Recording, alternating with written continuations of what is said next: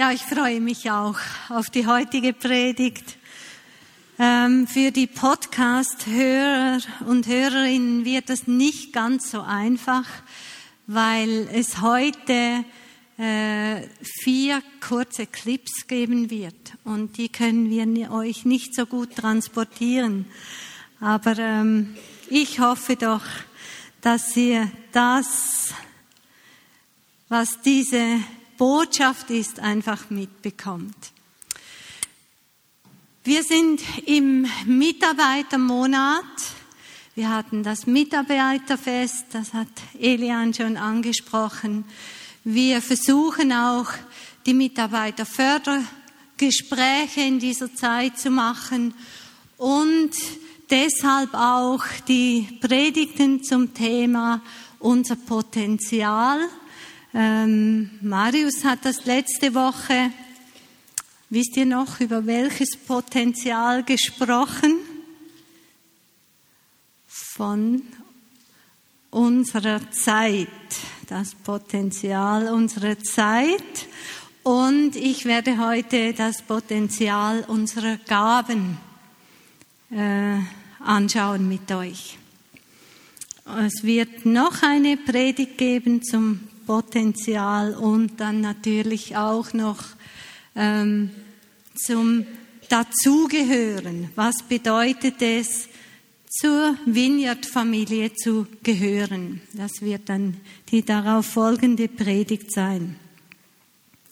Heute möchte ich den Text aus Römer 12 einfach so durchgehen mit euch. Da geht es ja um Gaben, da geht es um unser Leben, würde ich sagen. Aber zuerst möchte ich den Vers aus Römer 11, 36 lesen. Das ist so wie die Grundlage für all das, was nachher im zwölften Kapitel kommt.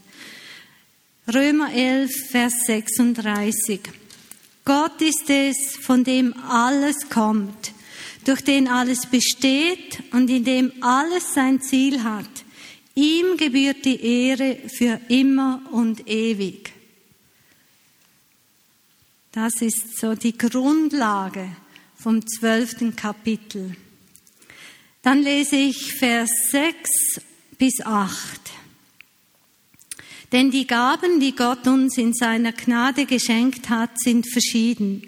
Wenn jemand die Gabe des prophetischen Redens hat, ist es seine Aufgabe, sie in Übereinstimmung mit dem Glauben zu gebrauchen. Wenn jemand die Gabe hat, einen praktischen Dienst auszuüben, soll er diese Gabe einsetzen. Wenn jemand die Gabe des Lehrens hat, ist es seine Aufgabe zu lehren. Wenn jemand die Gabe der Seelsorge hat, soll er anderen seelsorgerlich helfen.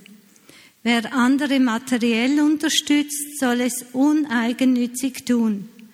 Wer für andere Verantwortung trägt, soll es nicht an der nötigen Hingabe fehlen lassen. Wer sich um die kümmert, die in Not sind, soll es mit fröhlichem Herzen tun. Diese Verse, die Paulus da schreibt zum Thema Gaben einsetzen, etwas weiter äh, vorne steht, stehen die bekannten Verse vom Leib, dass wir zusammengehören als Leib. Diese Verse sind aber eingebunden in Aussagen, die Paulus da macht, was eigentlich unser Leben als Nachfolgerinnen und Nachfolger von Jesus bedeutet. Was macht es aus, dieses Leben mit Jesus? Im Vers 1 äh, sagt Paulus, mein Leben ist eine Antwort auf Gottes Gnade. Oder im Vers 2 oder auch Vers 1, wir machen ihm mit unserem Leben Freude. Das ist die Grundlage. Mein Denken wird verändert. Ich bekomme andere Maßstabe, Maßstäbe für mein Leben im Vers 2. Ich habe es nicht mehr nötig, mich selber zu täuschen. Paulus sagt, täusch dich nicht selber über das, was du bist, wer du bist. Du hast es nicht nötig, weil du weißt, du stehst auf dem Fundament der Beziehung zu Jesus Christus. Es geht ums Miteinander, Vers 4. Vom Leib, wo wir wissen, der funktioniert nur, wenn wir alles verhängt ist, wenn jede Zelle richtig funktioniert. Alle sind gleichwertig, egal ob sichtbar oder unsichtbar. Paulus sagt, habt einen herzlichen Umgang miteinander. Achtet euch gegenseitig. Das ist die Grundlage, um unser Miteinander wirklich gestalten zu können. Das Feuer vom Heiligen Geist soll immer stärker unter euch werden. Wir wollen uns in der Hoffnung freuen, aber auch durchhalten in der Not. Vers 12. Dann, wir wollen einander aber auch in der Not helfen und gastfreundlich sein. Vers 13. Und diejenigen segnen, die uns verfolgen. Gut, wir würden vielleicht nicht sagen, die uns verfolgen, aber die uns äh, Steine in den Weg legen oder die uns behindern oder irgendwie so. Wir wollen uns freuen und traurig sein miteinander. Vers 15. Der Umgang miteinander soll bestimmt sein von unserem gemeinsamen Ziel. Wir wollen gemeinsam das Ziel verfolgen, nicht jeder Einzelne mit seiner Gabe sein Ziel verfolgen. Wir wollen nicht Böses mit Bösem vergelten, Vers 17. Lebt, soweit es an euch liegt, mit allen Menschen im Frieden, Vers 18. Wir wollen uns nicht rächen, also nicht darauf bestehen, wer Recht hat und selber für Gerechtigkeit sorgen, Vers 19. Meinen Feinden Essen und Trinken geben, Vers 20. Das Böse mit Gutem besiegen, Vers 21. Also Paulus packt das ganze Thema von Gaben ein in ein, was es eigentlich bedeutet, als Jüngerinnen und Jünger von Jesus unterwegs zu sein. Er sagt auch, seid nicht überheblich, sondern sucht auch Gemeinschaft mit Unbedeutenden. Ich habe ähm, kürzlich mal eine Lektion gelernt. Ich habe eine Schwester, die ist einfach gestrickt ähm, und sie hat einen Mann, der ist auch einfach gestrickt. Und wir hatten ein äh, Geschwistertreffen. Das machen wir jetzt, seit die Eltern gestorben sind. Treffen wir uns zweimal pro Jahr und wir sind da zusammengesessen. Und mein jüngster Bruder hat äh, erzählt, dass er unglaublich äh, Rückenschmerzen hat, dass er kaum mehr arbeiten kann und so. Und ich habe gedacht, ja, ich werde dann für ihn beten. Ähm, ich werde dann, wenn ich äh, eine Gelegenheit habe, mit ihm beten. Ich, äh, ich habe gedacht, ja, meine Geschwister sind nicht alle so, ich habe ja sechs, sind nicht alle so Fan, äh, wenn, wenn ich das gleich machen würde. Aber da sagt mein Schwager, ich habe erlebt, dass Gott heilen kann lasst uns beten. Und er hat geweint und er hat gesagt, ich habe das gesehen, Gott kann heilen. Und kommt, wir wollen beten. Und er war dann so aufgelöst, dass er nicht selber beten konnte, also weil er so begeistert war, Gott kann heilen. Und ich habe mich wirklich geschämt. Ich habe gedacht, ja, die Unbedeutenden sucht Gemeinschaft mit ihnen. Meine Gaben sind also so nicht mein Besitz. Sie sind Teil von meinem Alltag, von meinem Umgang miteinander, von meinem Leben. Sie sind anvertrautes Gut, etwas, das Gott mir anvertraut hat und ein Segen für meine Geschwister. Wir sollen füreinander ein Segen sein mit unseren Gaben. Oft scheint es mir ja, dass die Gaben ja nicht so herausragend sind, nicht so umwerfend sind, dass sie alle irgendwie segnen könnten. Aber Gott sagt da, wenn ich meine Gaben einsetze, dann mache ich Gottes Barmherzigkeit sichtbar. Also nicht, weil ich eine Heldin bin, alles im Griff habe,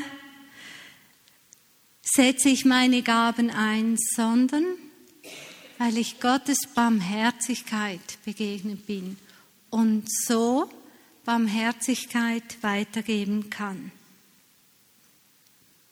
Der erste Clip kommt hier.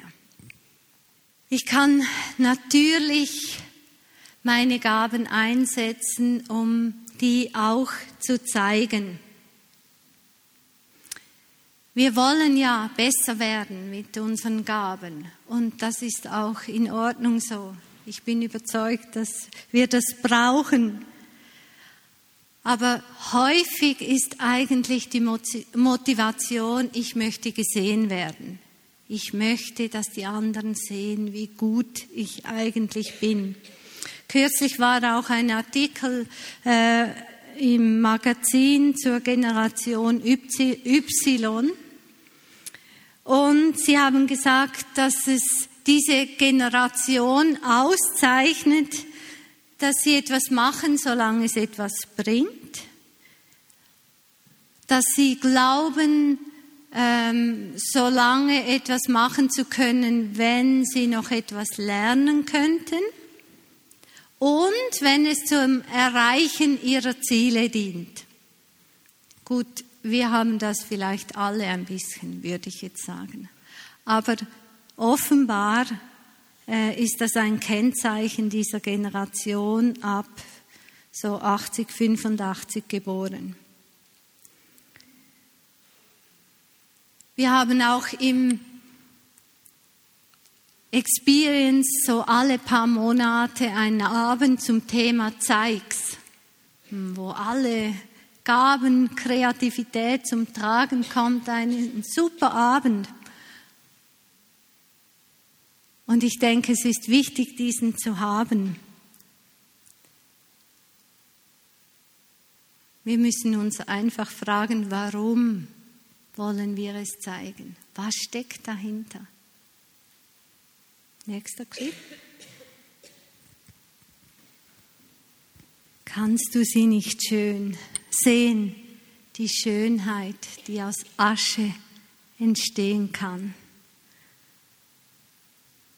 Paulus macht auch hier im Text diese Umkehrung.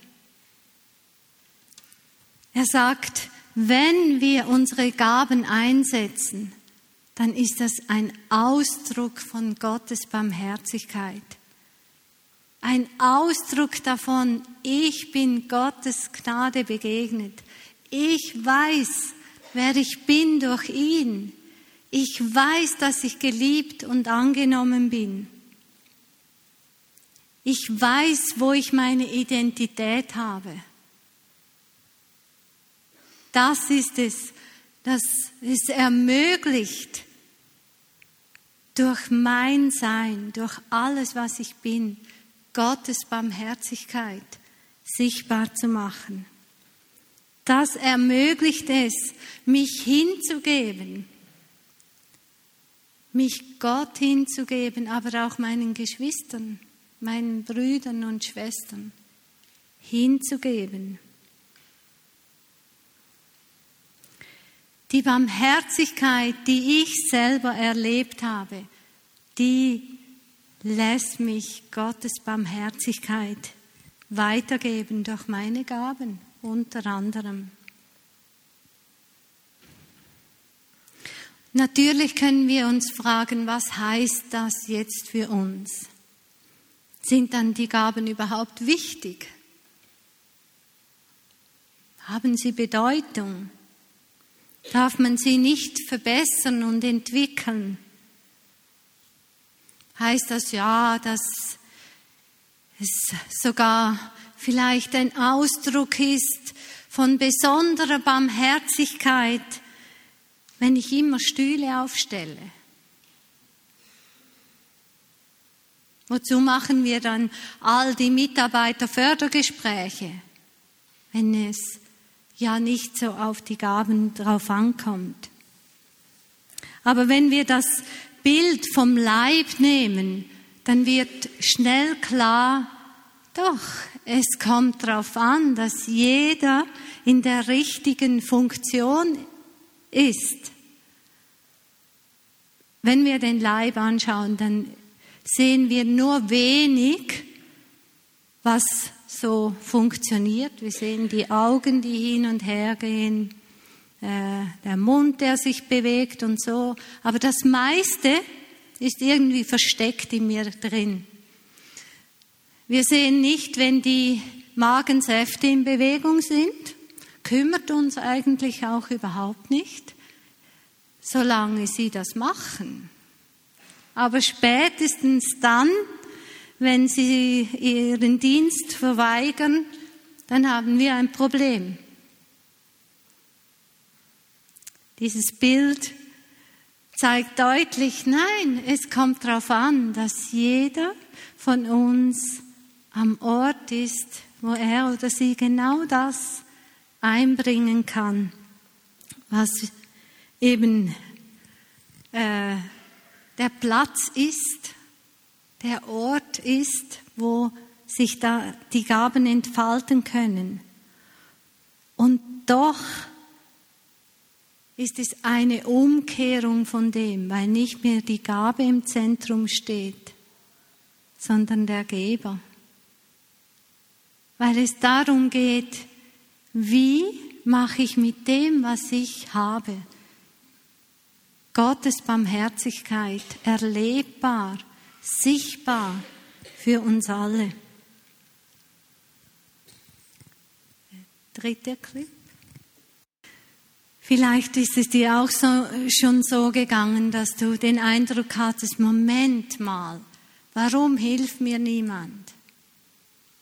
Ich gebe alles und es reicht nicht und niemand hilft mir. Jemand kam kürzlich zu mir und hat gesagt, ähm, ich habe meine Gabe der Barmherzigkeit gelebt und jetzt bin ich total überfordert und ich weiß nicht, was ich machen soll. Und das kann es doch nicht sein. Jetzt habe ich mich überwunden und jetzt geht es mir schlecht.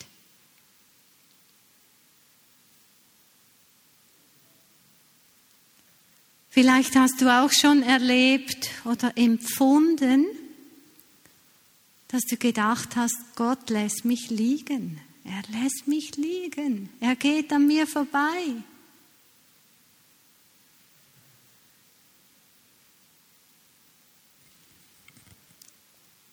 Wir wissen aber, dass ohne die Erfahrung dieser Nick, dass jemand vorbeigegangen ist und gesagt hat, hey, du schaffst das. Ich weiß, dass du das schaffst. Er hat viel mehr schon gesehen als Nick selber. Er hat viel weiter gesehen. Er hat Gottes Barmherzigkeit gelebt. Nick gegenüber. Er hat an ihn geglaubt. Er hat gesagt, hey, gib nicht auf. Und er konnte aufstehen. Er, er hat es geschafft. Unglaublich. Also es geht nicht darum, wie werde ich groß? Wie kann ich wirklich zur hundertprozentigen Entfaltung kommen, sondern es kommt auf mein Herz drauf an. Das Leben der Barmherzigkeit Gottes. Und das kann bedeuten, dass ich jemandem zutraue, hey, du schaffst es. Ich glaube an dich. Du schaffst es. Sicht habe für jemanden und einfach weiß, Gott hat in jeden einzelnen Menschen ein riesiges Potenzial äh, gesteckt. Jeder einzelne Mensch. Und jeder kann etwas mit diesem Potenzial uns weitergeben.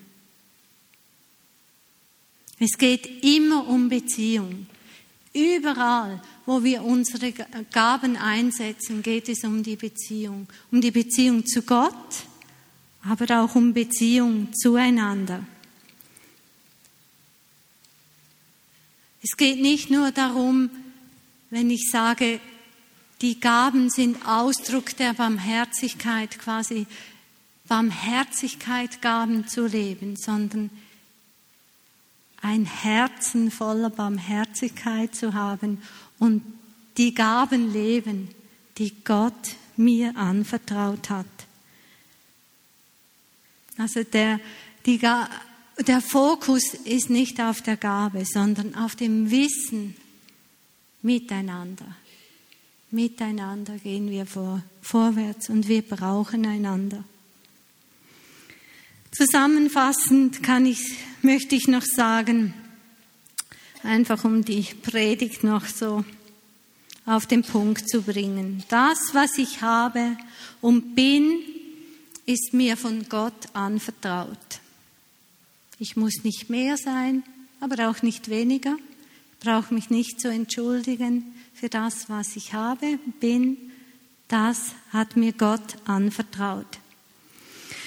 Meine Gaben dienen unserem Miteinander, ganz egal, wie sichtbar oder unsichtbar sie sind. Die Gaben, die Entwicklung der Gaben ist nicht losgelöst von meiner Nachfolge, ist einfach ein Teil meiner Nachfolge. Und wir brauchen einander. Clip 4.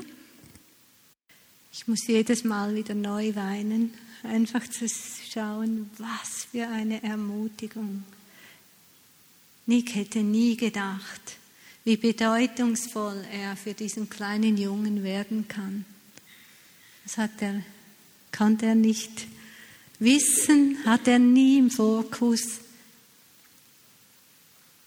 Er konnte die Barmherzigkeit, die er selber erlebt hat, weitergeben. Gott ist es, von dem alles kommt durch den alles besteht und in dem, in dem alles sein Ziel hat. Ihm gebührt die Ehre für immer und ewig. Amen. Lasst uns einen Augenblick einfach still sein und dem Heiligen Geist Raum geben, dass er euch an das erinnert, was für jedes von uns einfach wichtig ist.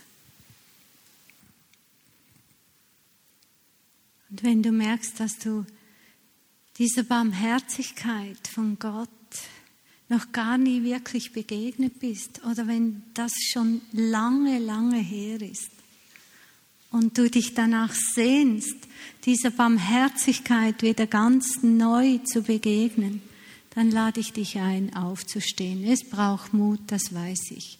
Aber wir, wir brauchen einander. Wir müssen nicht mehr sein voreinander, als wir sind. Wenn du merkst, diese Barmherzigkeit, die soll mein Herz wieder erreichen, dann steh einfach auf. dann wollen wir beten. Und auch diejenigen, die äh, gemerkt haben, ich möchte meine Gaben im Blick auf, darauf einsetzen, Gottes Barmherzigkeit sichtbar machen. Ganz egal, welche Gaben es sind, sie sollen Gottes Barmherzigkeit sichtbar und erfahrbar machen.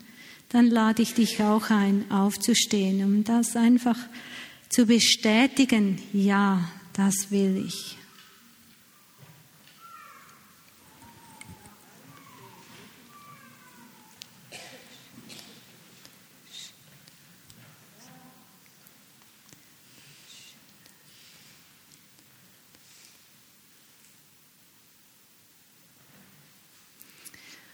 Heiliger Geist, ich lade dich einfach ein, dass du kommst und denen ganz speziell begegnest in deiner großen Barmherzigkeit und Annahme, die vergessen haben,